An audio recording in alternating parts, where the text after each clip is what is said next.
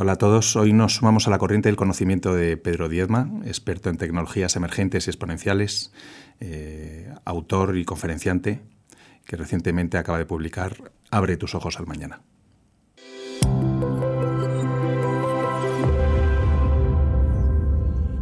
Hola Pedro. Hola, ¿qué tal? ¿Qué tal? ¿Cómo estás? Muy bien. Bienvenido, muchas gracias por acompañarnos. A vosotros por invitarme, un placer estar aquí. Un placer que vengas. Recuerdo una, entrevista de finales de los 90 que me dejó totalmente impactado, que hacía Eduard Punset a una, una catedrática de la Universidad de Oxford, eh, creo que era catedrática en nanotecnología, en la que hablaba de que en 30 años tendríamos, eh, llevaríamos un pendiente que tendría una cámara que iría grabando mm, todas las imágenes de nuestra vida y, se iría almacenando en nuestro cerebro con unos dispositivos, eh, una especie de disco duro. Evidentemente me parecía de ciencia ficción, pero esto que es el humano aumentado, ¿no? Es de lo que entonces hablaba Punset con esta catedrática, eh, ha, cogido forma, ha tomado forma y está, está listo para, bueno, el, humano aumentado, como en los anglosajones, que suena como muy. el augmented human, ¿no? que queda como más glamuroso, por así decirlo.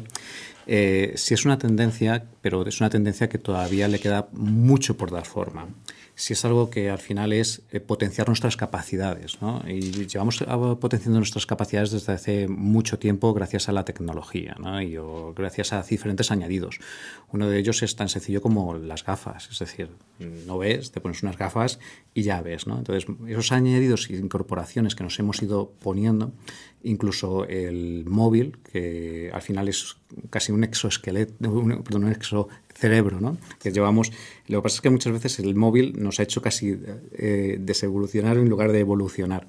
Pero realmente eh, esta tendencia de potenciar nuestras capacidades gracias a la tecnología lleva durante mucho tiempo con nosotros. Lo que sí es cierto es que es, complicado y esto que se habló hace eh, a finales de los 90 y que estamos hablando de dentro de 30 años, el tocar el cerebro, como luego hablaremos un poco, es algo bastante complejo. No es como cualquier otra incorporación que podamos hacer, como unas gafas o cualquier otro, o un exoesqueleto.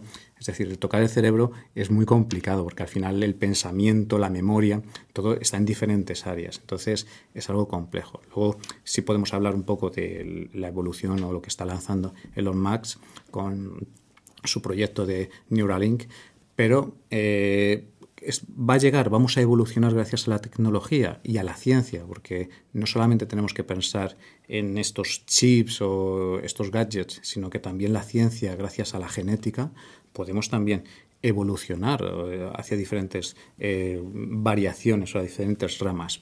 Entonces, queda mucho por hacer. Cuando tocamos el ser humano es algo muy sensible, es algo que nos afecta, pero es una tendencia y cada vez más. No solamente por potenciarnos a nosotros, sino porque hay algo ahí que se llama inteligencia artificial que está empezando a, bueno, a despegar, a surgir y que en el medio plazo puede ser un competidor nuestro. Eh, entonces, bueno, eh, tendremos que convivir junto a esta inteligencia artificial, junto a los robots, pero bueno, podemos estar tranquilos porque todavía queda mucho por andar y mucho por evolucionar y además no solamente a nivel legislativo, tecnológico y, humano y social. ¿no? Entonces hay muchas barreras todavía que romper para ver eh, humanos aumentados de una manera asidua. Desde luego. Hablabas de inteligencia artificial. ¿Qué otras tecnologías intervienen en este proceso del humano aumentado? Sí, cuando hablamos de tecnologías parece que estamos hablando solamente de chip o hardware. También podemos hablar de ciencia y dentro de esa ciencia la que más impulso está teniendo es toda la parte de, eh, por así decirlo, estudio, cambios y adaptaciones genéticas. Es el campo en el que más se está experimentando y que más impacto va a poder tener en el ser humano durante los próximos años. En la parte tecnológica ya se intentó, o ya se están intentando, sobre todo con los wearables, tuvimos hace unos años un repunte y posiblemente en los próximos años los wearables, los, dispositivos como gafas, eh, vuelvan. De hecho, hay una compañía que planteaba un, prototipo en el cual daba para las enfermeras o enfermeros unas gafas inteligentes que lo que permitían era que cuando tenían que poner una vacuna una, o sacar sangre, lo que estas gafas permitían es que, gracias a unas cámaras eh, infrarrojas, lo que permitía era ver las venas. Entonces, acertaban a la primera. Lo que estamos dando es a estas profesionales, lo que estamos dando son superpoderes, capacidades, ¿no? Estamos dándoles este eh, human, ¿no? Le estamos empoderando. Entonces, esa es una de las líneas, es decir, incorporar eh, wearables, incorporar gafas. Es cierto que esa parte evolucionará a incorporarnos chips, lo veremos también, o sensores incorporados dentro de nuestro organismo, que ya hay gente que está experimentando con estas tecnologías, pero dentro de la parte de la genética eh, podemos incluso nosotros también experimentar con ello. Hay una compañía, 23andMe, que lo que te permite es que te envían un pack a casa, le echas eh, salivita, lo envías y al cabo de unas semanas ya puedes analizar toda tu genética, puedes ver tus ancestros, incluso ver si vas a tener una predisposición a desarrollar algún tipo de enfermedad. Y te dan incluso consejos de qué tienes que hacer para mitigar los efectos. esto, como todo, pues empieza pues intentando eh, orientarse a cómo reducir estas enfermedades, cómo cambiar algún defecto genético que podamos tener, eh, toda la parte de... Eh, hay una tecnología que es CRISPR, que es la que permite cortar y pegar un poco en lo que son las cadenas genéticas, pero esto también puede evolucionar en hacernos eh, pues, más resistentes, a cambiar nuestra genética, evidentemente no en nosotros, sino en los hijos quizás de nuestros hijos, entonces que puedan hacer determinadas adaptaciones y cambios, pues incluso para adaptarse a vivir en el espacio. Es decir, que nosotros no tenemos esa capacidad, pero bueno, podemos desarrollar gracias a la genética una generación de personas que sean capaces de eh, vivir en la Tierra, y además a tener una predisposición, una adaptación para vivir en el espacio. Bueno, un salto de especie.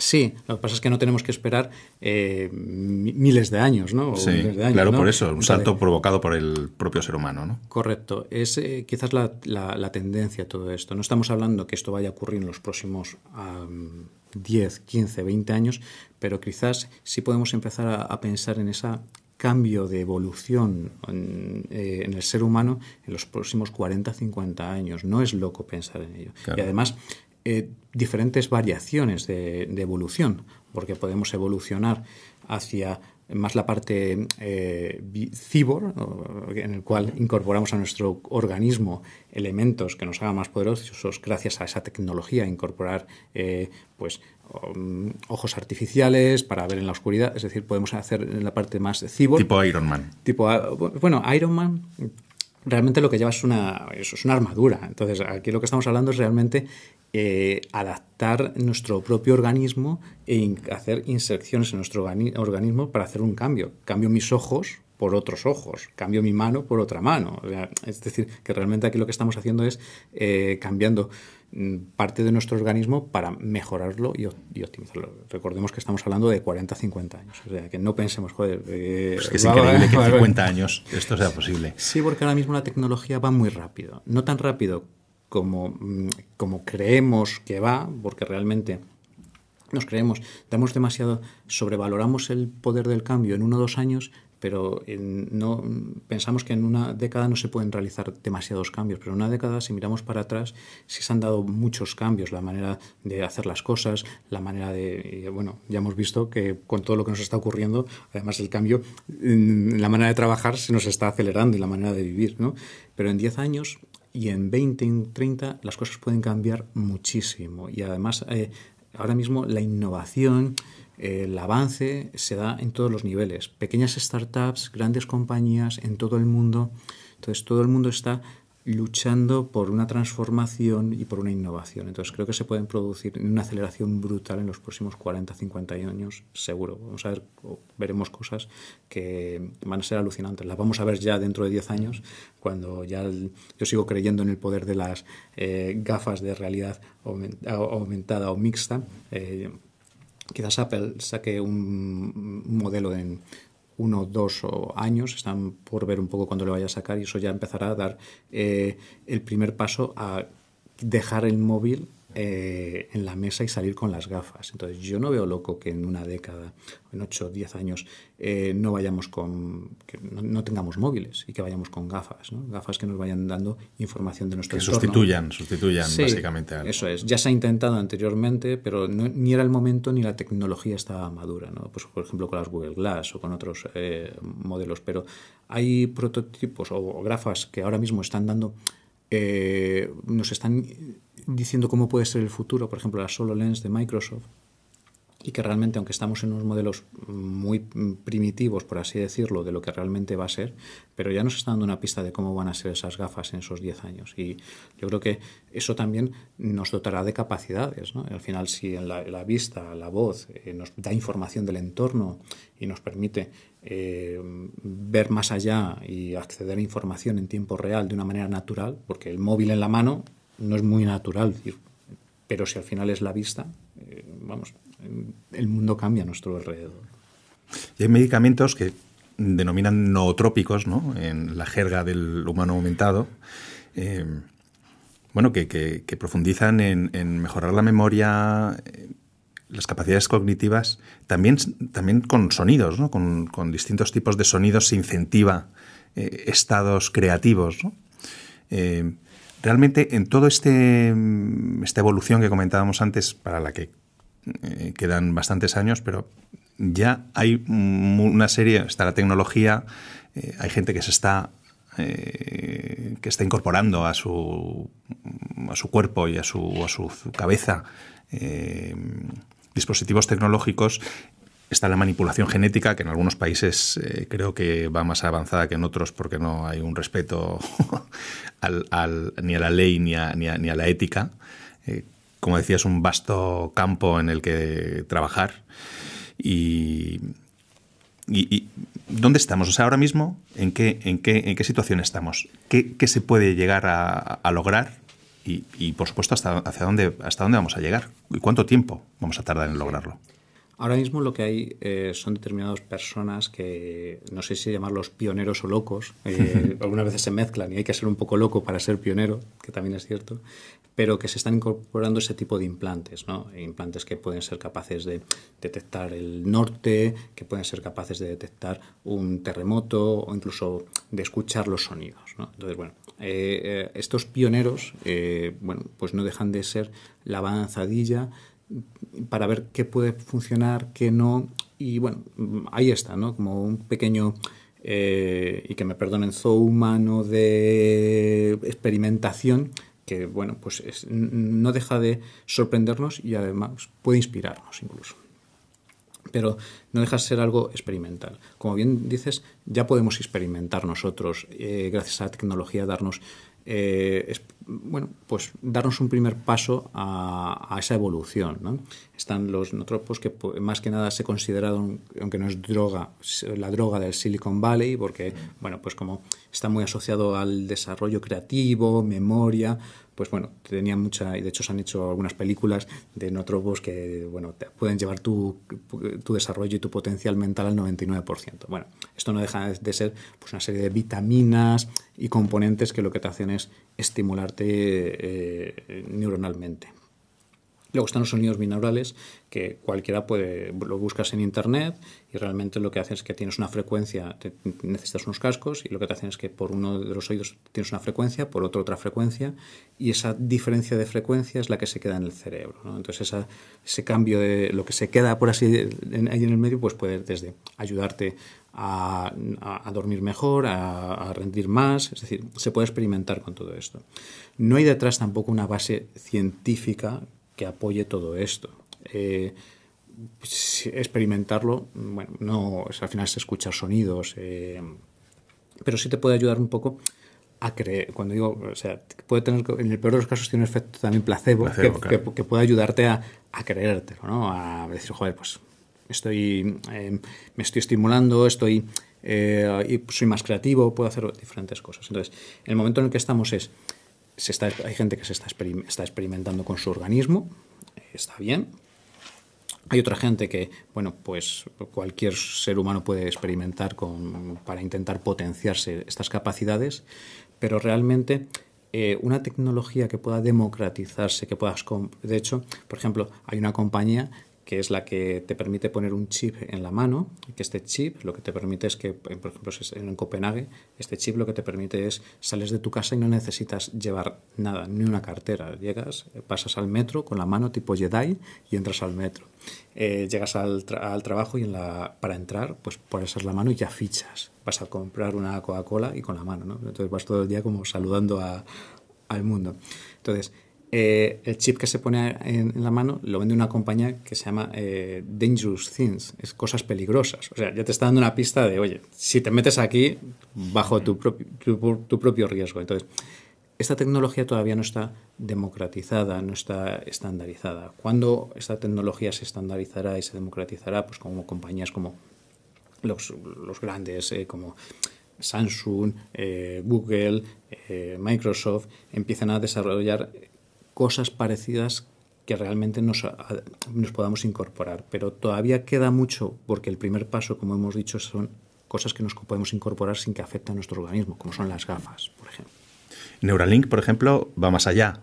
El proyecto de Elon Musk eh, es incorporar un, básicamente un dispositivo al, al, cerebro. O sea, es una operación, introduces un dispositivo tecnológico y potencia la inteligencia. Bueno, realmente. ¿Qué pretende Elon Musk con este proyecto? Sí, eh, como comentaba, su primer paso es ayudar a las personas que tienen ciertos problemas eh, neuronales. Ese es el primer paso. Como digo, siempre se empieza intentando resolver problemas. Y este proyecto, al final, lo que se está diciendo es que te pones un chip de 23 milímetros, o sea que tampoco es nada demasiado grande, eh, no necesitas ni siquiera, te lo pone una máquina, no necesitas ni siquiera anestesia, esa anestesia local, pum, y te lo coloca. Y lo que te hace es, eh, más que eh, escribir en el cerebro, lo que te hace es leer el cerebro. Ahora en este primer modelo, como todo, igual que empezamos con un móvil de versión 1, pues cuando sea la versión 10, pues estará súper desarrollado. Entonces esta versión 1 lo que te hace es leer el cerebro. Entonces lo que te permite es también dentro de esa evolución es que, eh, y por fantasear en las propias palabras o en la presentación, es que incluso puedas conducir con la mente un coche Tesla. Bueno, eh, ¿cuándo? Pues no sé, pero no pronto. O sea, ahí sí me atrevo 15, 20 años, 30, o sea, eh, y volvemos a las mismas. ¿Por qué es tan complicado el cerebro? El cerebro, cada, pensamiento no está en una región, toca diferentes regiones. Entonces ese es el mayor problema.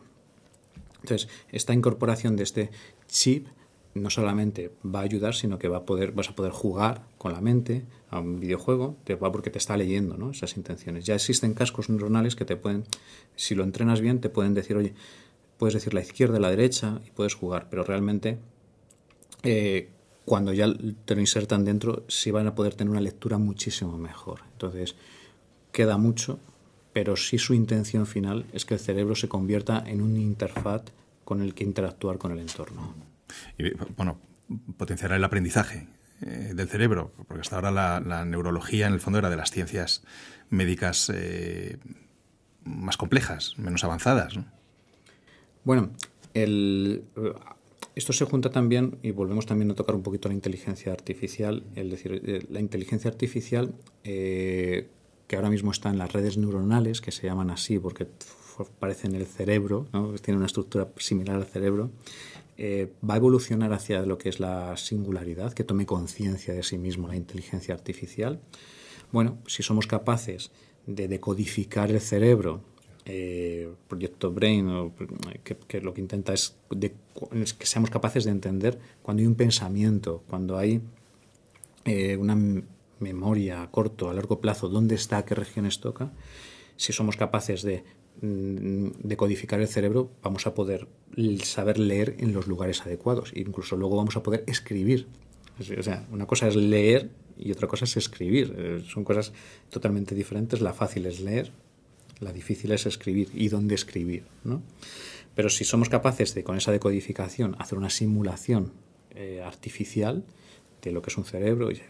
Bueno, pues a lo mejor podemos crear un cerebro eh, artificial que tome conciencia de sí mismo. ¿no? Pero lo primero, y por eso es tan importante decodificar el cerebro, tenemos que entenderlo. ¿no? Igual que hemos sido capaces de entender la genética y de entender cómo funciona pues nuestros cromosomas, tenemos que entender cómo funciona el cerebro, porque es lo más importante que tenemos, el cerebro, nuestro organismo, pero no lo conocemos, está ahí escondido y no lo conocemos, ¿no? y es muy complejo. Entonces, hasta que no rompamos la barrera de conocerlo, no vamos a evolucionar hacia empoderar la inteligencia artificial y a conocernos mejor y ayudarnos a, sobreponernos a determinadas enfermedades neuronales o a potenciarnos. Queda eso ahí. Desde el punto de vista de las eh, aptitudes eh, físicas e intelectuales eh, de los profesionales, del trabajador del futuro, ¿qué, iniciativas hay en este sentido? Bueno, es importante también esa reflexión y ese debate que también estamos aquí por, por, ese, por esa reflexión. Y decimos, oye, ya os están hablando de unas lentillas que son capaces de eh, ver en la oscuridad, ¿no? E incluso cambios genéticos que te permitirían hacer eso. Hay incluso gente, esos, esos pioneros locos que se han inyectado determinadas sustancias en los ojos para ver en la oscuridad. ¿no? Y decimos, oye, vamos a irnos esos 15 años en el futuro, ¿no? en el que hay una entrevista de trabajo para ser piloto de avión o para guarda de seguridad, ¿no? Y te vienen cinco personas con características y experiencias similares, ¿no? Eh, todos estos, eh, uno de ellos ve en la oscuridad. Y ya te digo que son muy similares. ¿A cuál cogerías, en principio? Pues si es para ser piloto de aviones o para guarda de seguridad, bueno, pues ver en la oscuridad parece que es una capacidad buena, ¿vale? Bueno, pues le cogemos. Pero hay uno que se resiste a incorporarse nuevos eh, implantes o adaptaciones en su organismo. Entonces, al final, no encuentra trabajo, porque están cogiendo a otros que tienen esas capacidades. Entonces, o se adapta o desaparece, es puro darwinismo. ¿no? Entonces, ¿esto cómo va a afectar al trabajo? Pues en el corto plazo no mucho, pero en el largo plazo, cuando se empiecen a ver este tipo de habilidades y capacidades que suena mucho como a los X-Men, pero que están ahí, o sea, ya hay gente con esos, esos experimentos o ya hay empresas que están incorporando esas lentillas. Pero es que, yéndonos al cerebro, eh, ya hay también empresas que lo que quieren es incorporar un pequeño eh, disco duro en nuestro cerebro. Y volvemos a ponernos ese ejemplo de eh, los, profesionales, ¿no? buffet de, abogados, cinco abogados que quieren entrar en el buffet, todos con la misma experiencia o conocimiento, y uno de ellos pues tiene guardado en su cerebro pues la legislación española, internacional, bueno, y puede acceder a ella cuando quiera. y, además acceder con ella cuando quiera, pero también con la experiencia de ser abogado y haberlo utilizado. ¿A cuál coges? Pues este tío que parece que tiene más capacidades, ¿no? Entonces, en el futuro, que estamos hablando en esos 15 años, 20 años, se contratarán gente que quizás tenga unas capacidades más adaptadas a determinados trabajos. Y si no, pues tenderás a desaparecer. Hablabas algo, algo muy que me llama la atención, ¿no? Dices que habrá unos que querrán, que se sumarán ¿no? a, esos cambios, otros que no. Pero ahí realmente habrá unos que, que promoverán esa evolución de la especie y otros que se quedarán anclados. Va a haber ahí una, un doble camino, ¿no? una doble vía en el ser humano. ¿Esto hacia dónde nos lleva como desde el punto de vista ético, filosófico? es increíblemente complejo. ¿Qué es lo que ocurre, por ejemplo, ahora personas que no tuvieran un móvil? Pues que se quedan totalmente fuera del mercado, de la sociedad, simplemente para llamar para ir a un trabajo o para contactar con tus seres queridos. Pues eh, en, estos 10, 12 o 15 años, aquellos que no se pongan determinada tecnología, imagínate unas, las gafas, en cual ya no se utiliza el móvil, pues tendrás que pasar igual por el aro y ponerte las gafas para poder eh, conectarte y para poder interactuar con el entorno y con las personas. Entonces, aquellas personas que no quieran mm, incorporarse a esa tecnología, pues será como el que a día de hoy no quiere comprarse un móvil, pues algo parecido o, o similar. Evidentemente, en una sociedad cada vez más tecnológica, más eh, orientada a la transformación digital, pues tienes que estar conectada o vinculada a, toda esta sociedad, a toda esta economía, al trabajo de alguna manera. Y la manera de estar conectada eh, a, todo este entorno es utilizando la tecnología. Hoy es el móvil, mañana serán las gafas y quizás en unos años será un chip en el cerebro.